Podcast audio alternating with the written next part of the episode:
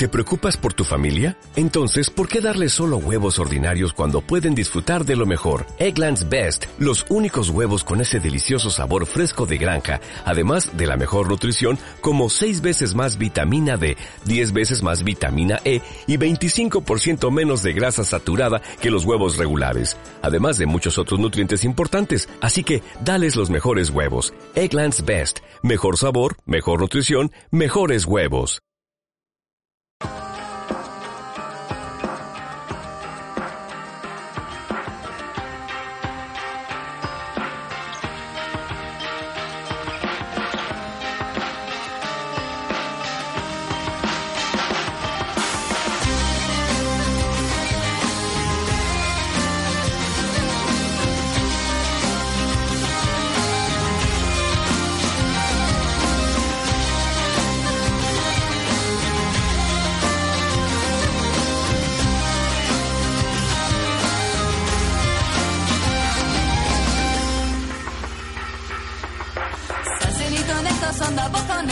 Estamos ya con Ricardo Chao. Bienvenido, Ricardo. Buenas tardes, Chechu. Bueno, qué ganas tenía yo de que ya por fin apareciera el deporte en esta sección que se dice pronto. Creo que es la primera vez que va a ocurrir en bastantes temporadas. Efectivamente, creo que es la primera vez que vamos a hablar en concreto de deporte y, bueno, y todavía más en concreto de, en este caso, de fútbol, ¿no? Que también es una parte importante de la historia de León. En este caso vamos a hablar de la historia de un club que supongo que le suene a toda la gente de León Ciudad Digo y, yo, y si no y a toda la ¿eh? provincia, ya sea para bien o ya sea para mal, que es eh, la cultural, ¿no? La famosa cultural eh, que está celebrando, bueno, ya más de 90 años me parece recordar desde su fundación y bueno, pues parece ser que hay un proyecto para sacar un libro con toda la historia de, de este, de este club tan veterano y bueno, pues la cosa ahora es esperar que vea la luz. Entonces, bueno, hoy tenemos con nosotros pues a Rodrigo Ferrer, que es el, el autor, el investigador, ¿no? El- podría- podríamos decir el mayor investigador que hay ahora mismo de historia eh, de la cultural. Porque podríamos dividir este proyecto en dos etapas, ¿no? O en dos fases. La investigación propiamente dicha, y eso está hecho, y luego lo que es el lanzamiento y la publicación del libro en formato físico, ¿no? Que eso es lo que está por hacer. Sí, que es un proyecto bastante interesante del que hablaremos más tarde. Pero bueno, eh, tenemos aquí eso, a Rodrigo, que es historiador, y qué mejor pues que un historiador para hacer la historia de la cultural. Buenas tardes, Rodrigo. Muy buenas y bueno, es un honor estar aquí eh, siendo pionero en, la- en esta cuestión de hablar de deporte aquí en, en la sección de historia. Nos encanta. Y, y por otro lado, me imagino que también eh, explorando un territorio no muy trillado, ¿no? Esto de la historia de la cultural. ¿Cómo surge la, la idea de, de ponerse manos a la obra y repasar y, y- y sumergirse en estos 90 años de historia? Pues mira, esto se me ocurrió allá por 2009, 2010, cuando, cuando la salud del club estaba, estaba muy mal, no había dinero, los resultados no, no acompañaban, eh, la afición estaba muy mermada y, daba la sensación en, en- en los corrillos de la ciudad y tal que a lo único que nos quedaba a, a los culturalistas por agarrarnos era nuestra historia. Y claro, y la gente decía, ¿cómo va a desaparecer un club con casi 90 años de historia y tal? Entonces yo me planteé, ¿pero esa historia dónde está? ¿Quién nos lo ha contado? Porque la gente sabe, no sé qué de un año en primera división, no sé qué de Marianín y Villafañe y, y poco más. Entonces dije, bueno, pues, pues manos a la obra. Estoy estudiando historia, para una de las pocas cosas que sirve esto, pues para escribir y publicar, pues nada, adelante con ello. En este caso, supongo que como el honor al soldado se te presupone que eres culturalista, ¿no? Ah, por supuesto, socio del Fondo Norte, o sea que sí, sí. Y bueno, pues eh, cuéntanos entonces un poco así grandes rasgos eh, cómo empezó la cultural y cuál fue un poco así su desarrollo así en unas pinceladas. Pues como, como casi todas las cosas de esta ciudad a lo largo de su historia, eh, empezó mal y faltando dinero ya casi desde el primer día, pero con muchísima ilusión.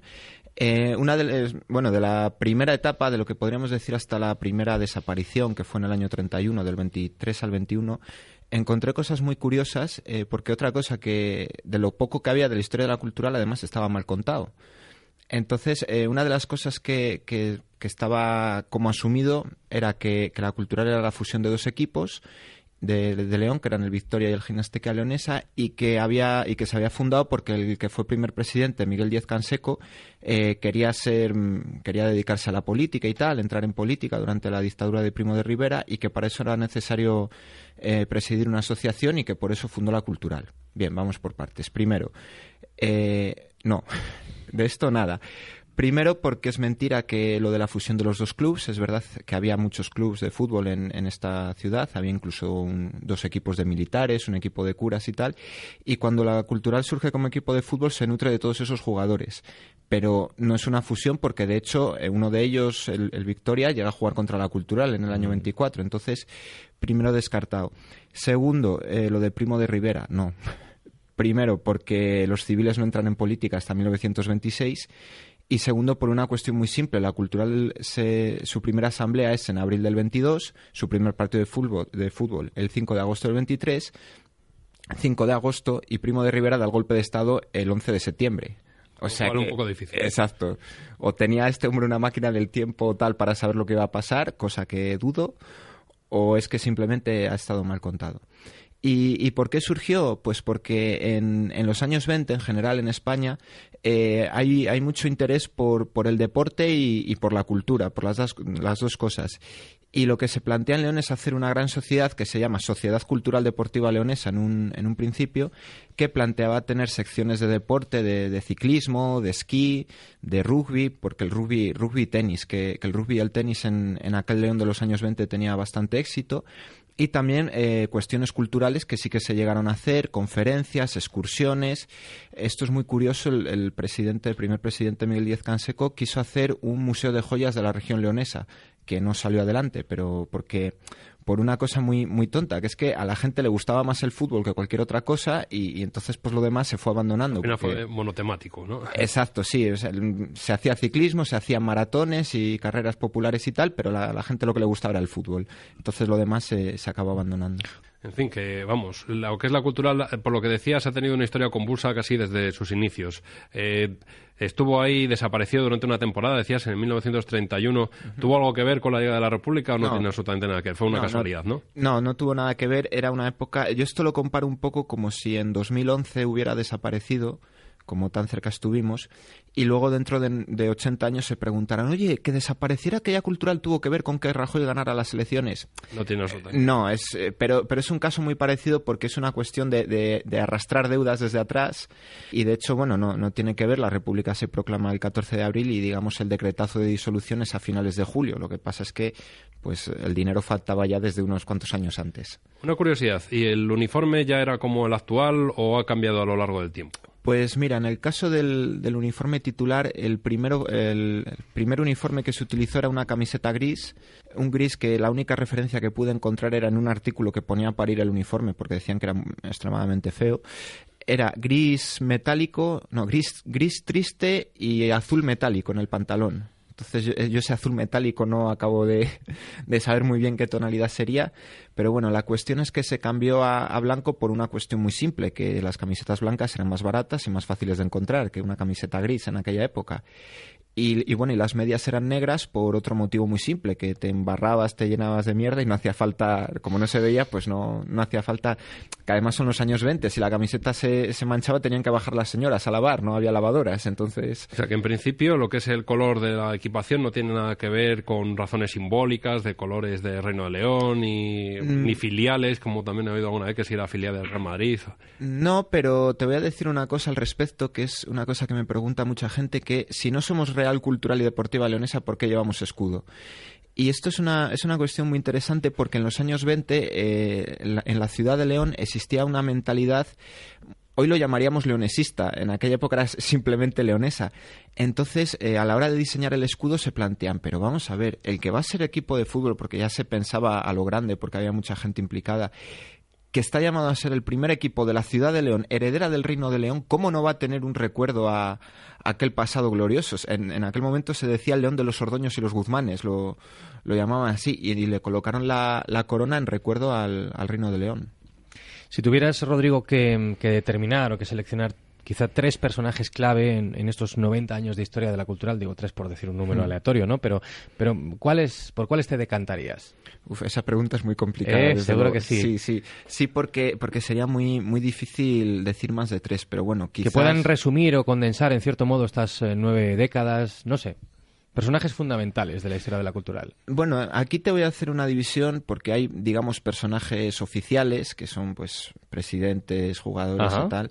Y luego se podría hacer una, una segunda división de, de, personajes que no han sido oficiales, pero que han tenido mucho que ver. Ahí no te podría decir tres porque sería elegir mucho, pero sí te puedo decir uno que fue Lamparilla, un periodista que, bueno, eh, igual la gente lo conoce más por, por cuestiones de Semana Santa y tal, pero él tuvo muchísimo que ver en los, en los años 20 porque él, él escribía en el Diario de León por aquel entonces y publicaba muchísimos artículos para que la, la cultural acabara de arrancar, porque desde la primera asamblea, que es en, en abril del 22, hasta el primer partido de fútbol, que es en, en mayo del, del 20, perdón, en, en, agosto del 23, pasa muchísimo tiempo. Entonces, por eso se llega a temer incluso que, que no salga adelante el proyecto. Y Lamparilla, pues hace muchas propuestas, anima a que la gente se implique, anima a que se hagan socios.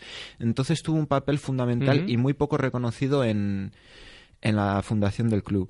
Luego, en, la parte de oficiales, pues por supuesto estaría Antonio Amilibia, no solo por, por el, la cuestión de, de primera división, sino que él ya fue presidente, él tuvo dos mandatos, que el otro uh -huh. es muy desconocido en los años 40, y, y, la verdad es que fue, fue una persona muy ligada al club, incluso, incluso después. Y luego otra persona que, que, también parece hasta un poco olvidada es el que es considerado, yo no lo pude ver porque tengo el defecto de nacer 40, 50 años antes de que jugara, fue César, que jugó en el, en el Barça, fue máximo goleador del, de la historia del Barça hasta que hace poco le quitó Messi el, el título, lo cual no está mal. Y fue un hombre que era, era de León, vino de la cultural, eh, volvió a la cultural, se retiró aquí en primera división y él nunca, nunca rompió la, la vinculación con el club. De hecho, en, los años 60 él era entrenador del Barça y en otra de estas numerosas crisis económicas que tuvo la cultural, él, propuso dar dinero, propuso dar ideas, propuso formar entrenadores, formar jugadores, entonces siempre estuvo muy, muy vinculado. Bueno, vemos, Ricardo, que, que esta eh, información tan exhaustiva que ha sido capaz Rodrigo de recabar merece muchísimo la pena y de ahí que podamos mencionar esa segunda parte del proyecto, ¿no? Porque eso tiene que ver la luz. Efectivamente, la cosa es que el tema está ahí todavía un poco en el aire, porque él tiene toda la información, un montonazo de fotografías eh, para hacer un señor libro, ¿no? Un libro ya de mayúsculas con muchos cientos de páginas. Eh, ahora está la otra parte, ¿no? La parte económica, que es, eh, pues, a, a, través de un crowdfunding eh, conseguir el dinero para eh, publicarlo. Entonces, bueno, tenemos aquí también con nosotros a Pedro Moreno de la Editorial Cultural Norte. Buenas tardes, Pedro. Hola, buenas tardes a pues todos. Cu cuéntanos así brevemente cómo es ese proyecto de crowdfunding para que este libro vea la luz como merece. A ver, este proyecto, como habéis podido comprobar, supera muchísimo lo habitual en, un, en una pequeña editorial. Entonces, desde el principio, mmm, sabíamos que teníamos que contar con la colaboración de, de la gente. Y por dos motivos, primero. Primero, por, porque queríamos saber que realmente la gente eh, le gusta este tipo, este tipo de información y la aprecia. Y segundo, porque, dado que va a ser de varios cientos de páginas, pues tampoco queríamos que fuera un precio de enciclopedia. Queremos que sea un precio pues muy ajustado a la realidad que estamos viviendo ahora mismo. Y la única forma de poder ajustar el precio y poder saber si la gente está realmente interesada es con un nuevo método que que se está haciendo muy popular, que es el, el mecenazgo. Este mecenazgo es un poco más arcaico que el que pueden tener otras, el que tendremos en otras iniciativas a través de la página web, pero porque bueno, eh, se implica a gente mayor que a lo mejor no está acostumbrada a Internet. Entonces hemos querido hacerlo un poco más analógico, ¿no? Y con papel, a través del club, a través de las oficinas del club, en su horario habitual, pues se pueden hacer una lista de las personas interesadas. Si conseguimos ese número mínimo de personas interesadas, pues el, libro podrá ver la luz con la calidad que se le con la calidad que le suponéis, porque después de haber oído todas estas informaciones se merece una buena edición. Entonces, eh, esa es la diferencia fundamental con otra, eh, con otra edición y en la que estamos luchando desde hace mucho tiempo precisamente por eso. O sea que básicamente, Pedro, sería trabajar, en cierto modo, bajo pedido, ¿no? La gente se puede apuntar en las oficinas del club, nos has dicho, la gente se apunta y si se llega a un número que os habéis marcado que es de... El número mágico para nosotros ahora mismo es 555, pero a día de hoy ya son menos de 500. Estupendo, pues muchísima suerte con este proyecto que como hemos podido constatar bien merece la pena. Enhorabuena, Rodrigo, ¿eh? por todo lo que has currado. Y gracias, gracias a Pedro también, por supuesto. Gracias y gracias, Ricardo. Nos vemos el próximo miércoles. Nada, nos vemos la semana que viene y a ver si con un poco de suerte dentro de poco podemos hablar ya de la publicación del libro. Ojalá.